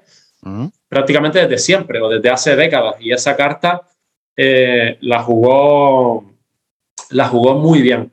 ¿Qué pasa? Mi punto de vista cuando hablamos de marcas es parecido al, análisis que hicimos antes de las tiendas de Barcelona. Yo de alguna manera, igual, igual estoy medio pirado, ¿no? De tantos años en esto, pero yo de alguna manera detecto, detecto el, carácter de las marcas o, de alguna forma las marcas me transmiten un carácter como marca. No sé si me explico, ¿no? Y, no tiene nada que ver con el volumen, con, con, la venta. Yo te pongo un ejemplo de una marca, entre comillas, pequeña, con mucho carácter, que sería Vans.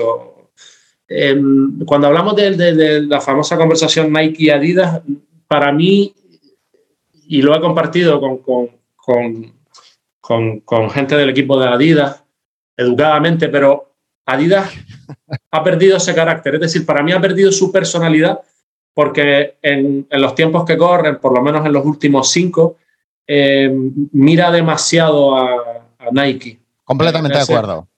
Ese es mi punto de vista. Mira, te voy a decir una cosa, te corto y ahora sigues, te corto y ahora sigues. Sí. Eh, hubo un meeting años atrás de un tío que subió como la espuma, no me acuerdo de dónde apareció, pero uno de los máximos responsables ahora mismo eh, de, de, Adidas en cuanto a posicionamiento de productos, segmentación, tal, y fue de hecho el que le propuso a Adidas eh, hacer también los raffles y todo aquello, ¿vale? Bueno, aquel Ajá. tío, uno de los primeros meetings que hizo a nivel potente dentro de Adidas, en la sede de Adidas Global, en Herzogenauer, eh, uh -huh. así en plan, wow, lo estamos petando, tal, tal, tal, que cierto es que nos estaba yendo bien, pero el tío va y sale disfrazado de, de Marty McFly con un DeLorean. Uh -huh. Entonces, ¿qué estamos haciendo? ¿Somos Adidas? ¿O ahora que lo petamos, mmm, a ver, regreso al futuro? Sí, bueno. ¿Sabes lo que te quiero decir? No sé, es una cosa como muy, muy tonta, muy de subconsciente, pero pensé, Ñe. y se refleja Orlando, creo, en un montón de aspectos. De hecho, o sea, históricamente Adidas es una de las marcas más sólidas de la historia y eso es indiscutible, pero en la actualidad, en la actualidad, eh, yo, yo veo, para mí la marca con más carácter de la actualidad es New Balance, si, si tú quieres mi punto de vista, y, y eh. podría argumentar por qué.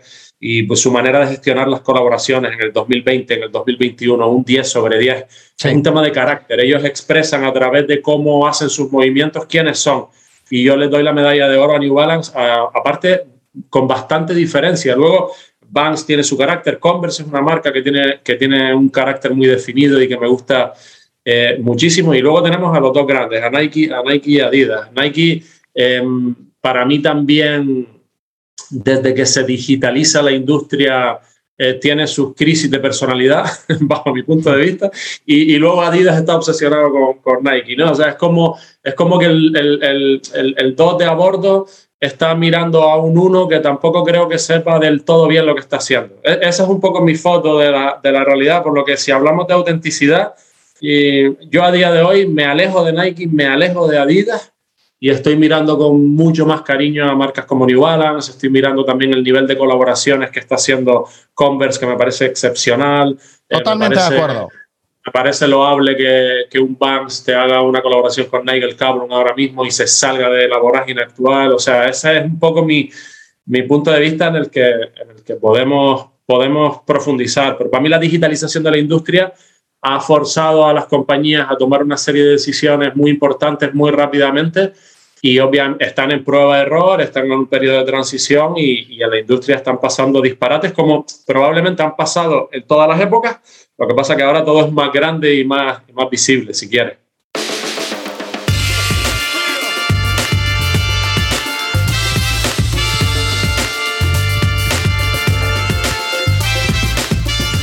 Así es, así es.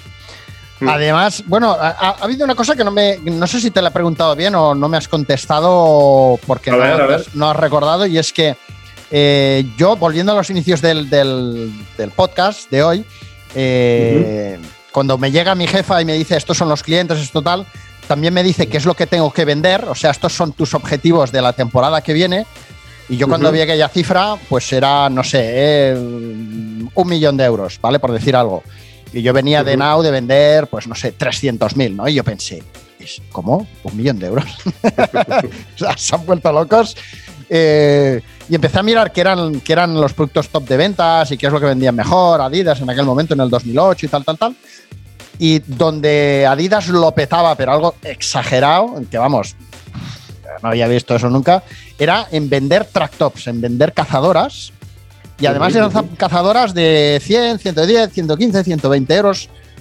Eh, eso era el producto estrella. O sea, antes te he preguntado, eh, bueno, te he dicho que Adidas no tenía ninguna zapatilla eh, icono bestseller. Tú en, aquella, en aquellos momentos en los que tú tomas el mando o entras en moda y tal, ¿siempre ha habido una referencia, una silueta que ha liderado el barco de Nike o no? Sí, la respuesta sería sí. Recuerdo perfectamente los track tops de Adidas. De hecho, para mí las three, los three stripes de Adidas son, es uno de los elementos a nivel eh, tendencia más potentes de la historia del streetwear, sin lugar a dudas. O sea, la, fuerza de las tres rayas es algo, es algo impepinable y yo era conocedor desde Nike del éxito que Adidas tenía en textil. De hecho, nuestra, eh, yo hablaba con Quique Vega y la, no, quien vende el textil es, es Adidas. O sea, nosotros intentábamos vender algún que otro trapo, pero nos costaba mucho. Ahora Nike le ha dado la vuelta a esa situación, pero, pero antiguamente vender textil era, era uno de los grandes retos de, de la compañía. Eh, pero sí, yo desde que en finales del 2007 ya de alguna manera me dan la posición de, de, moda, em, ya, ya, ya, la Air Max 1 ya era un icono, la Air Max 90 ya era un icono, la Air Force One ya era un icono, em, la... Eh, la Bank ya era un icono, la Cortés ya era un icono y en textil era el Windrunner. Punto. O sea, había una, una, silueta icónica de textil, pero sí existían los, los, cinco icons de Nike que, si, salvo error por mi parte, siguen siendo los mismos que son los que acabo de mencionar.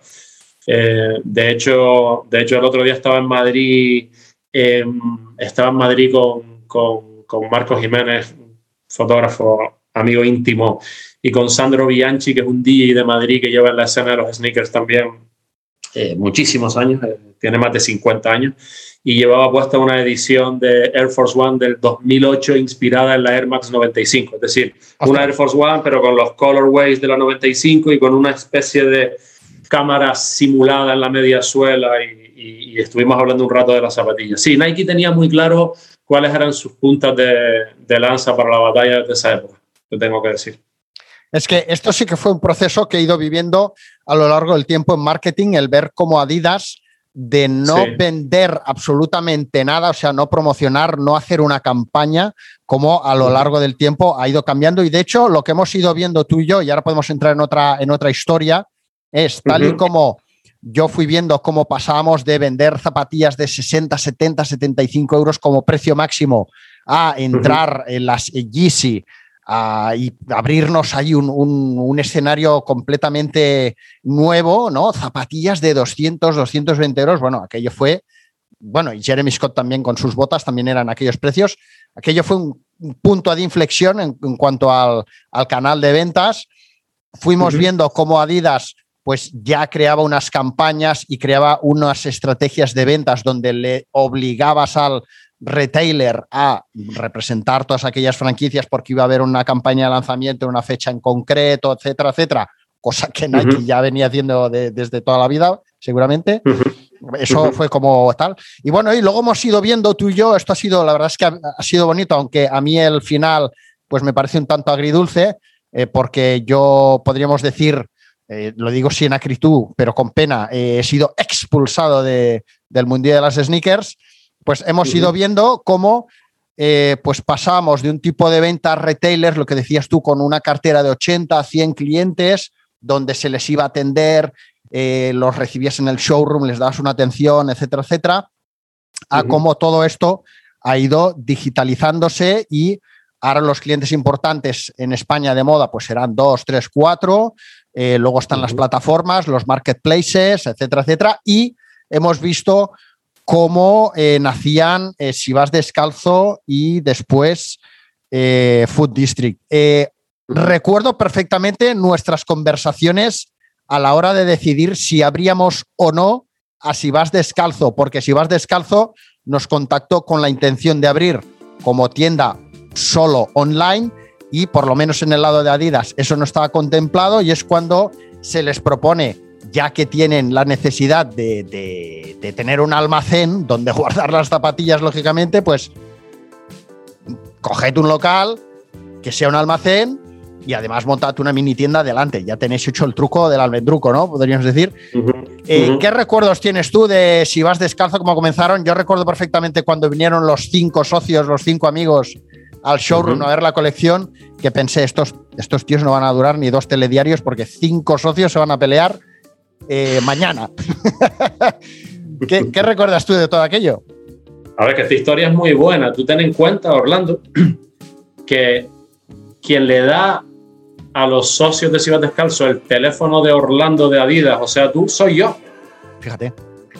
O sea, ellos tienen la reunión conmigo y cuando acaban me dicen, oye, tú, tendrías el contacto de Adidas. vaya, huevo. Digo, sí, sí. Digo, sí, sí, yo tengo, yo tengo el de Orlando y, y, así fue. Y te di tu, tu, tu, teléfono. Yo recuerdo perfectamente cuando ellos vinieron a verme. Y fueron, fueron antes a Nike, ¿eh? Vale, vale. Fueron antes a Nike, sí. Será sí, sí, fueron antes a Nike. ellos, eh, sí, sí, sí. y, y, ellos vinieron con, con su visión de, de Pure Player, o sea, su visión inicial era, era, una, era una, una, página web, simplemente sin ni siquiera tienda, claro. Estamos hablando hace muchísimos años, hace más de 10 años, y esto era muy marciano.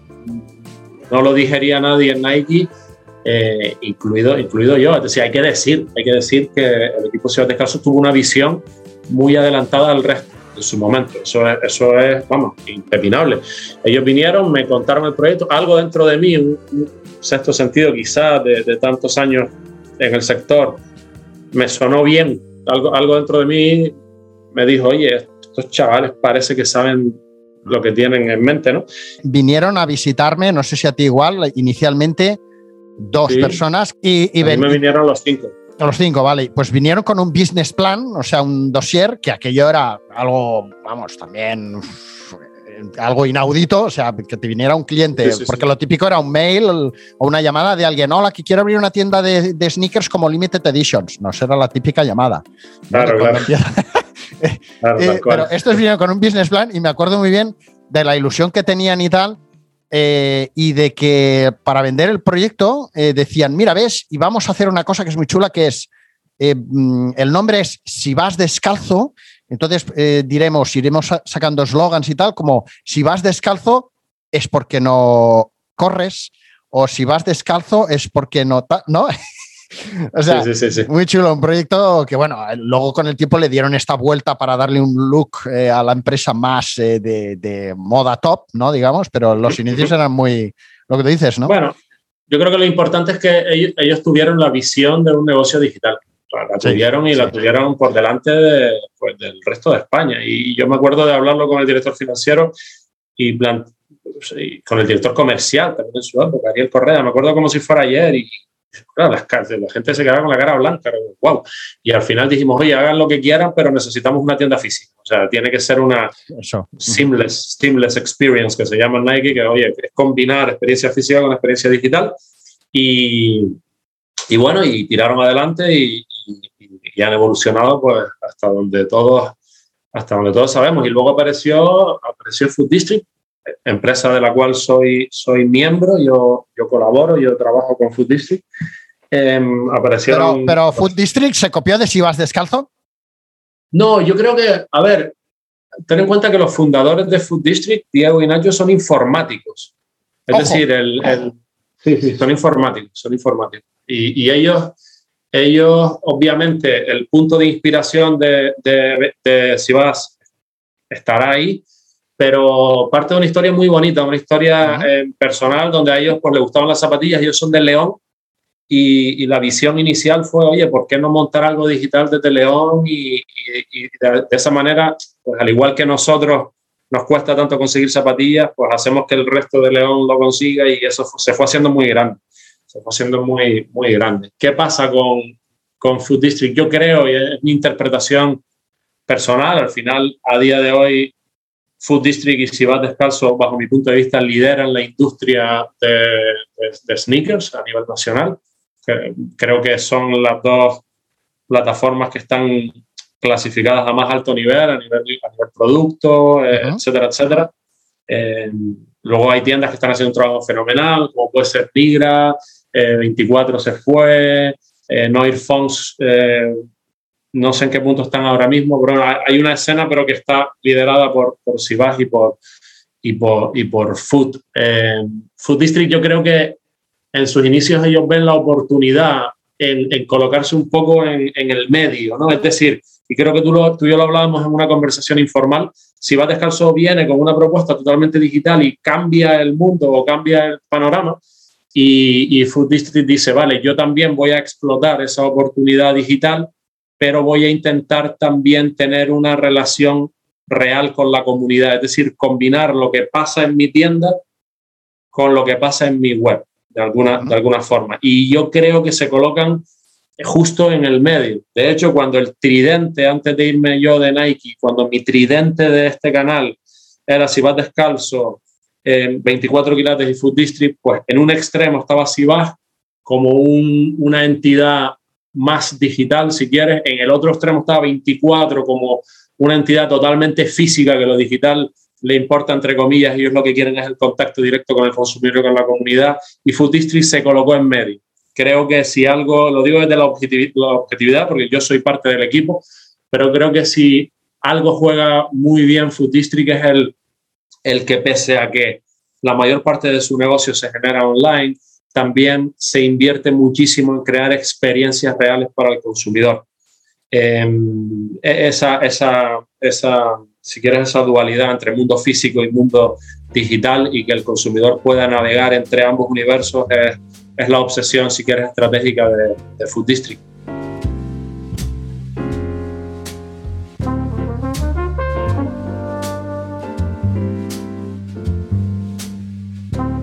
Eh, pero eso es un poco, la, esa es un, mi punto de vista, es la escena actual y el camino, el camino lo abrió Sibas y, y se adelantaron. Es encomiable cómo ellos vieron esto cuando ni siquiera un director comercial de Nike lo veía. Mm. Bueno, y, la verdad es que recorrieron un camino relativamente largo, porque ahora, bueno, ha pasado tiempo y ya pues parece que, que haya sido así siempre, pero ellos comenzaron teniendo muy pocas referencias en su primera tienda que estaba en calle Marina, Mm, yo creo que ha habido algún momento ahí, no sé en Food District tampoco, pero yo entiendo que en si vas descalzo hay un momento en el que entra mucho dinero o un inversor o llámale X porque eh, de repente cambia todo, o sea, ya, ostras, no, ahora vamos a tener una tienda, una tienda que va a ser referente, tal, tal, tal, y dices, ostras, menudo cambio, ¿no? Algo, quiero, quiero, quiero pensar que, que ahí hubo, algún movimiento financiero importante, ¿no? Pero bueno, en cualquier caso, ellos empiezan eh, queriendo vender zapatillas, ellos, mm, hablando así, sin, sin, darle demasiadas vueltas, pues querían ganar dinero, o sea, no querían vender zapatillas de edición limitada porque sabían que estaban en un terreno de juego complicado teniendo a un límite tan 24, en los inicios yo creo que para ellos era difícil acceder a ediciones limitadas eh, o ediciones especiales y tal. Y recuerdo que quisieron también, no sé si tú lo recordarás, que también hicieron un intento de mm, abrir una línea de negocio para gente que tuviera pies grandes. Eh, eh, y, es con el tiempo cuando empiezan a, ver claro que una buena manera de de hacerse un hueco en, el, en este negocio era eh, trabajar con colecciones más vinculadas al mundo de la moda, ¿no? O sea, esas colecciones especiales en colaboración con diseñadores, ¿no? Por ahí iniciaron un poco el camino los de Sivas. No sé, no sé si lo veo igual que tú. Yo creo que yo creo que la visión de ambos, ¿eh? tanto de Sivas como, como luego de Food District, fue apuntaban a, vender productos exclusivos. otra cosa es que tuvieran unos jugadores con ventaja histórica delante. Eh, lo que pasa es que, claro, e, ellos de alguna manera, por su manera de entender el mundo, y aquí hablo más de, Food District porque, porque, porque trabajo con ellos y sé perfectamente cómo piensan los CEOs de la compañía, ellos eh, este entorno digital en el que vivimos tú y yo y que incluso personas de nuestra generación a veces hay ciertos aspectos que nos cuesta entender o que nos resistimos a entender, para ellos es el mundo natural, ellos piensan así. O sea, a, mí me parece asombroso cómo, cómo, Diego entiende la industria, no, no hay que convencerlo de nada, él ya eh, él piensa digital, por, por definición, por generación, por preparación, por experiencia, por todo. Entonces, yo, lo, yo creo que lo veo de other way around, es decir, ellos apuntaban a vender productos exclusivos, pero con un enfoque digital que, que, sonaba como muy marciano en la época, y, y, justo por el camino el planeta entero cambia, la industria cambia y se digitaliza y bingo, ellos están en el camino correcto.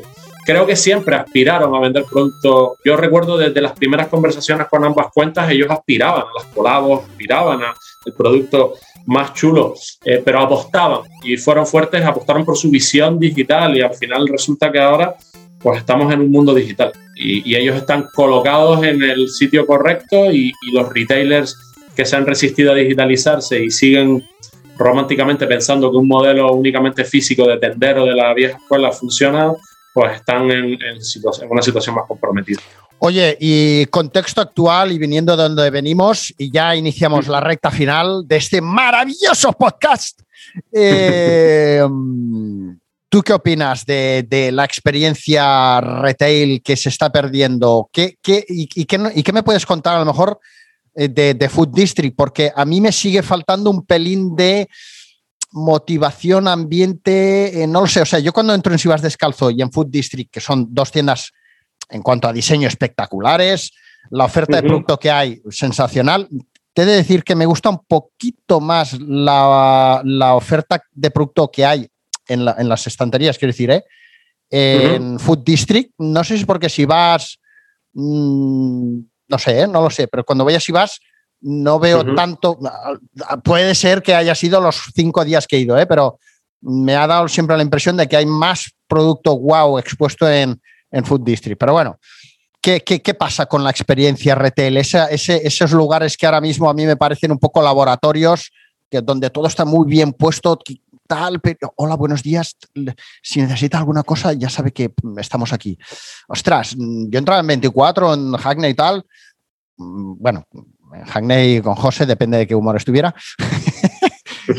y no, y era, pues, eras un colega, eras, eh, ¿no? Eh, y esto ahora, no sé, parece, igual sí que hay equipos o staffs donde lo potencian más en Foodlooker, a lo mejor potencian un poco más esto, lo que pasa es que obviamente es mucho más mainstream. ¿Qué, tenemos que hacer para recuperar el retail, para que la gente se vuelva a animar a, ir a las tiendas? Eh, ¿qué, me, dices?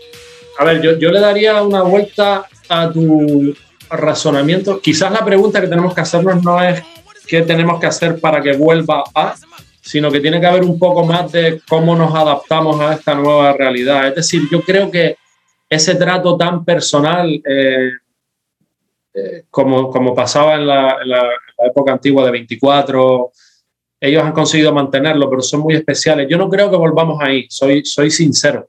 Em, al final, el volumen de venta que se mueve también actualmente nada tiene que ver con el que se movía en esa época. Físicamente había mucho más tiempo para darle un cariño al consumidor que a día de hoy es muy difícil, bajo mi punto de vista, de, de manejar. Dicho eso, yo, yo apuesto y, y, mi punto de vista siempre es el seguir creando experiencias físicas para el consumidor y, estar ahí y dar el mejor servicio al cliente posible.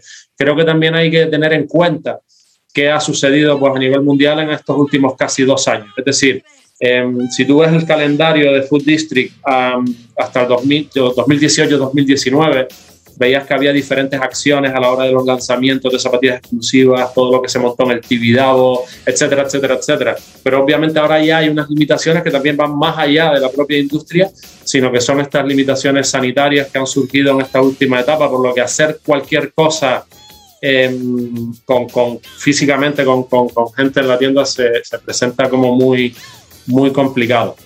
No creo que nada vuelva a ser como era antes, creo que hay que adaptarse a cómo son las cosas ahora creo que creo que, que, de alguna forma personas de la generación que somos tú y yo nos costará más. Pero, mira, mira, pero, yo, estoy, yo estoy ahí. dime, dime.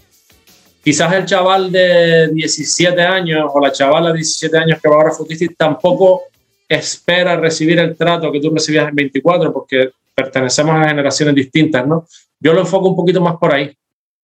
Yo estoy en desacuerdo en cuanto a, por ejemplo, yo ayer mismo fui a una tienda de estas que hay por Barcelona, que creo que también están por Madrid y tal, que se dedican a vender solo calcetines, ¿vale?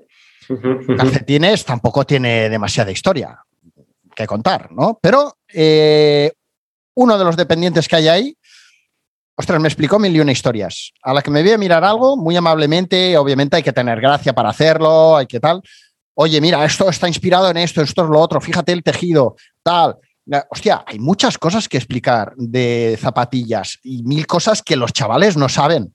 Eh, desde la historia que tiene, los materiales, de, de dónde llega, de, de, por qué está ahí, no, o sea, hay mil cosas que si tú entras en una tienda y hay alguien con un poquito de ganas y tal, no hace falta que seamos colegas, pero me puedes invitar a, conocer el producto, a probármelo, en fin, ser un vendedor, cojones. ¿Vale? Que ahora están, solo despachan. yo estoy aquí, sí, ¿qué talla quieres? Tal. Bueno, pues ese paso es el que hay que dar. Y, y eh, es algo que yo creo que es lo que ah, puede convertir una experiencia de, tal y como yo siempre invito a la gente a hacer, ir a salir a la calle y hacer una ruta, tomarte unas tapitas, eh, ir a ver varias tiendas, probarte las zapas, ver si son cómodas o no son cómodas, si es lo que tú esperabas, porque a lo mejor eh, hay una zapa que en, la web te parece muy bonita, pero luego te la pones y no te gusta cómo te queda, cómo huele, si es blandita, en fin, todo esto que una experiencia online no te va a dar. Lógicamente, el online ha de estar, pero tal. Y otra cosa que critico a todas estas tiendas eh, y a las marcas, las marcas ya lo entiendo, pero es que la peña de tu edad y de la mía, yo soy bastante más mayor que tú, yo ya tengo 49, eh, estamos desaparecidos en combate. O sea, toda la comunicación está mm, destinada a, a veinteañeros, como máximo 30 años. Eh, bueno, hay mucha peña de 40, 50 y más años que consume calzado deportivo. Ahí lo dejo yo.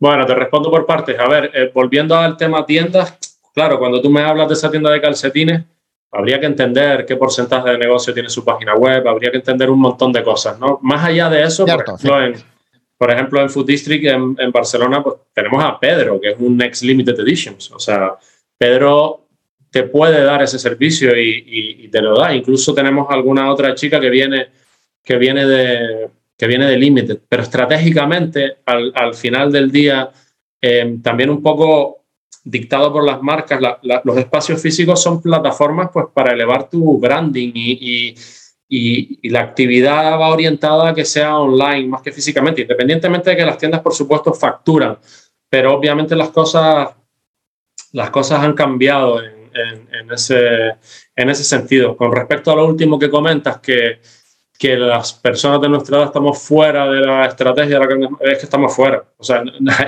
ahí, ahí, como, se, ahí como se dice en Barcelona, ajo y agua, ¿no? O sea, la estrategia Nike tiene, bueno, no sé, no sé a día de hoy con exactitud, pero generalmente las estrategias de marketing se orquestan para consumidores y consumidoras que están entre 17 y 21 años. Obviamente el efecto halo de la venta de zapatillas, tanto de Nike como de Adidas, eh, llega a consumidores de 60 años, así como llega a consumidores de 5 años, pero el foco a nivel comunicación está, está ahí, entre 16 y 22 añitos, y, y, obviamente luego los retailers ejecutan acciones amén de lo que les dictan las grandes marcas, o sea que ahí poco, poco hay que hacer. Así es, así eh, es.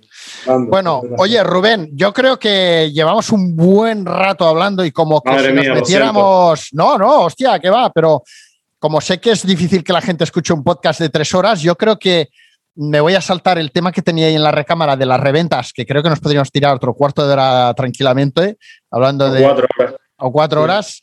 Eh, yo no sé qué opinión tienes tú, así muy, muy en, plan, eh, sí o no. Eh, yo te diría que estoy en contra de, las reventas, en general, ¿eh?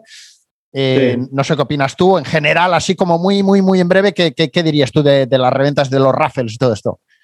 Pues mira, estábamos hablando precisamente, sabes que ahora estoy, estoy metido en temas de educación también. Sí, ahora, ahora me cuentas, sí, sí. Estoy trabajando con, con ESADE aquí en España y con Anahuac Mayab y Tecnológico de Monterrey en México y la Open de Hong Kong y estoy un poco abriendo, disfruto muchísimo la parte, la parte de, de, educación y obviamente cuando analizamos eh, cualquier tipo de case study que tenga que ver con la industria actual, el, el fenómeno reventa eh, sale, sale a la luz. Es largo de hablar. Eh, yo creo, volvemos a lo mismo, quizás es mi personalidad, pero yo no es que esté ni en contra ni a favor, es simplemente un factor, es un elemento de la industria que está ahí y que hay que aprender a manejarlo porque no va, no va a desaparecer. En el último Complex Con que estuve en el 2018, finales de 2018 en Los Ángeles, eh, me acuerdo que fue impactante para mí cuando llegas y ves las marcas, ves Adidas, Nike con su punto de vista, ves los retailers, ves bodegas, ves sneakers and stuff y luego ves los resellers. es decir, en una, en, una, convención, probablemente la más importante del, del, mundo o una de ellas, ves que hay tres actores, las marcas, los retailers y, y luego los resellers. Es una realidad. Y, y, creo que ahí hay que hacer esto como cuando se te muere un familiar, hay que hacer un ejercicio de, de aceptación y una vez se haga el ejercicio, intentar manejarlo de, la mejor manera posible. Pero es una conversación larga, Orlando, porque obviamente la digitalización es lo que ha provocado que la demanda sea tan masiva. Esa demanda tan masiva es lo que hace que, que las marcas eh, eh, pues no tengan capacidad para, para cubrir esa demanda y al mismo tiempo es lo que produce que los precios eh, se disparen. Yo también pienso que las grandes marcas son responsables absolutas de lo que está sucediendo y lo están haciendo de alguna manera también para revalorizar o para elevar la percepción que el consumidor tiene de sus propias marcas, el coqueteo de la industria del deporte con la industria de la moda, esa línea que se ha cruzado de colaboraciones de Adidas con Prada o de Jordan con Dior, o ahora lo que pasa con la Air Force One y el fallecido eh, Louis Vuitton. Esto es otro podcast entero. Efectivamente. Yo tengo, yo tengo mi punto de vista y también como consumidor ahora yo estoy colocado en la industria de una manera muy concreta, muy concreta. Estoy bastante fuera, entre comillas, como consumidor hablo, porque a nivel, a nivel noticias y cambios no estoy dentro, es mi vida, pero, pero personal y profesional, pero como consumidor estoy bastante, bastante relajado con lo, que, con lo que llevo en los pies porque, porque muy pocas cosas conectan conmigo. El entorno actual Em, no, no me habla a mí como consumidor. Sé perfectamente que al consumidor joven sí, pero también es digno de analizar el, depende qué decisiones que ha tomado también Nike últimamente, su manera de gestionar las colaboraciones. Aquí hay chicha para una conversación muy larga y tengo un punto de vista bastante claro y bastante contundente, eh, si quieres que te diga la verdad. Bastante, eh, o sea que en ese sentido yo también Em, no es que sea detractor, pero tengo un punto de vista muy contundente con todo lo que está eh, sucediendo.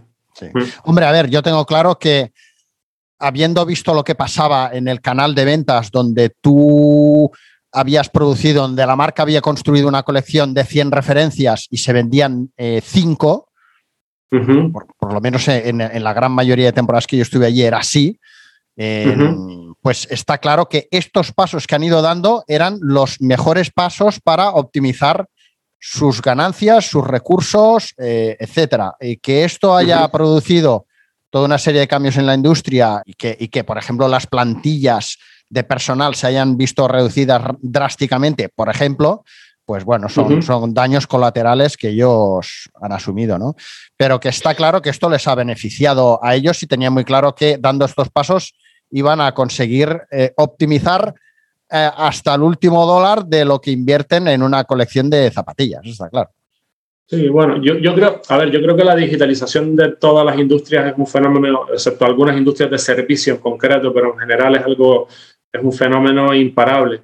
En el mundo nuestro, lo que nos ocupa hoy, hablando, eh, que vienen siendo estas ediciones más limitadas, más especiales de productos, eh, todo tiene que ver también con esa digitalización, porque al final yo siempre hablo en mis clases de que el, tamaño de la palabra exclusivo ha cambiado. Es decir, exclusivo significaba una cosa hace 10 años y ahora significa otra, porque obviamente eh, la visibilidad que tenemos eh, a nivel digital de todo lo que pasa en la industria hace que la demanda se multiplique por exponencialmente. Entonces, claro, tú te acuerdas perfectamente cuando un lanzamiento de una zapatilla exclusiva en España eran 50 pares y se vendían 5 o 10 o se vendían los 50, y, pero si generaba frustración, a lo mejor había 60 personas que querían la zapatilla y 10 se quedaron frustrados. A día de hoy, aunque el lanzamiento sea de 2.000 pares a nivel nacional, eh, hay, hay muchos miles de consumidores que quedan frustrados por no poder acceder a ese producto.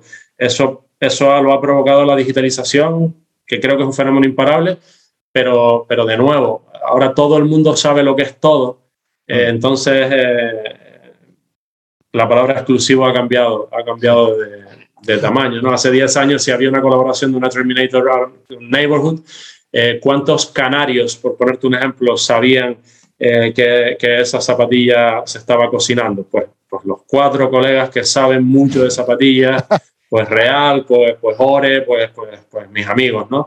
Eh, a día de hoy, ¿cuántos canarios saben que hay un señor que se llama Travis Scott que hace Jordan con Nike? Pues miles de canarios. Bueno, pues un poco, utilizando ese ejemplo un poco tonto, eh, si, si eso lo extrapolas de las Islas Canarias al planeta entero, pues hay un problema de, hay un problema eh, importante y, y, difícil de gestionar. Si quieres mi apuesta, y con esto cierro, eh, creo que debe haber un poquito de inversión tanto por parte de las marcas como de los retailers en modelos originales. Creo que hay que intentar rescatar un poquito de cultura.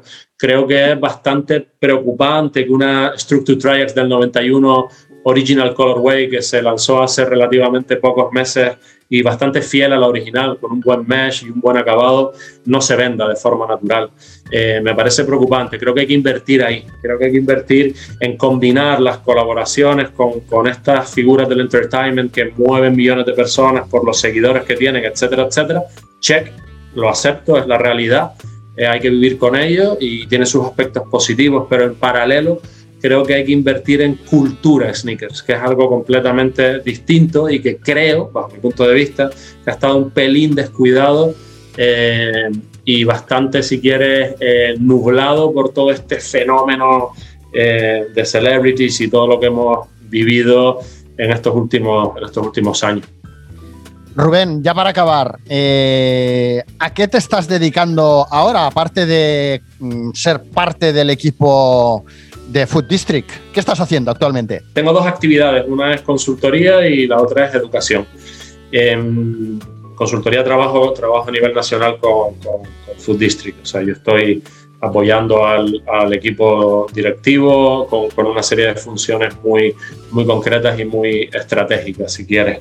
Em, y luego en lo que a educación se refiere, eh, pues llevo ya unos seis años colaborando con ESADE, con charlas y, ahora ya se han puesto en marcha cursos, Sports Industry Management, Fashion Industry Management, todo lo que tiene que ver eh, con, bueno, con mucho de lo que hemos hablado hoy, eh, pero darle, darle una forma más, eh, si quieres, inspiradora o, educativa.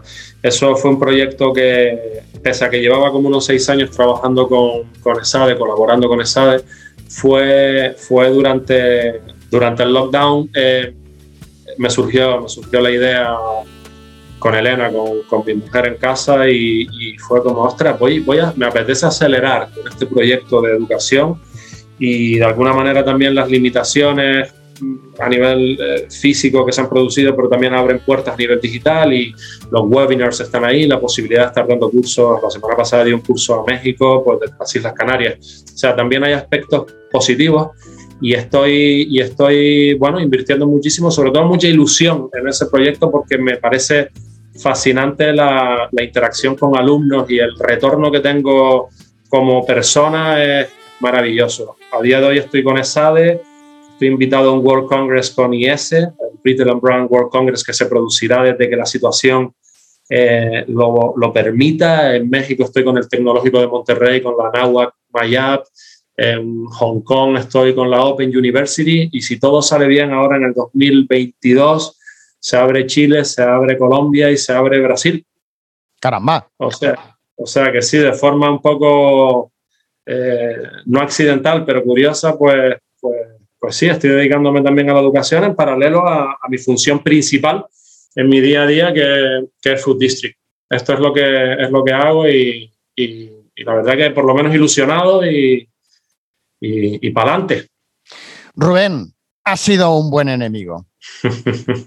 igualmente, igualmente. Ha sido un placer extraordinario tenerte aquí. Vamos a seguirnos las pistas.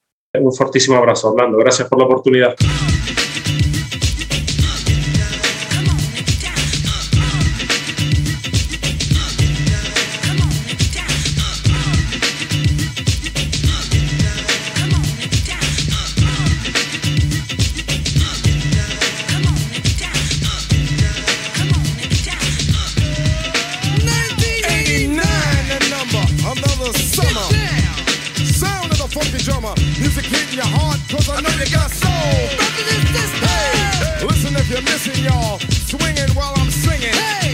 It's you're getting. No one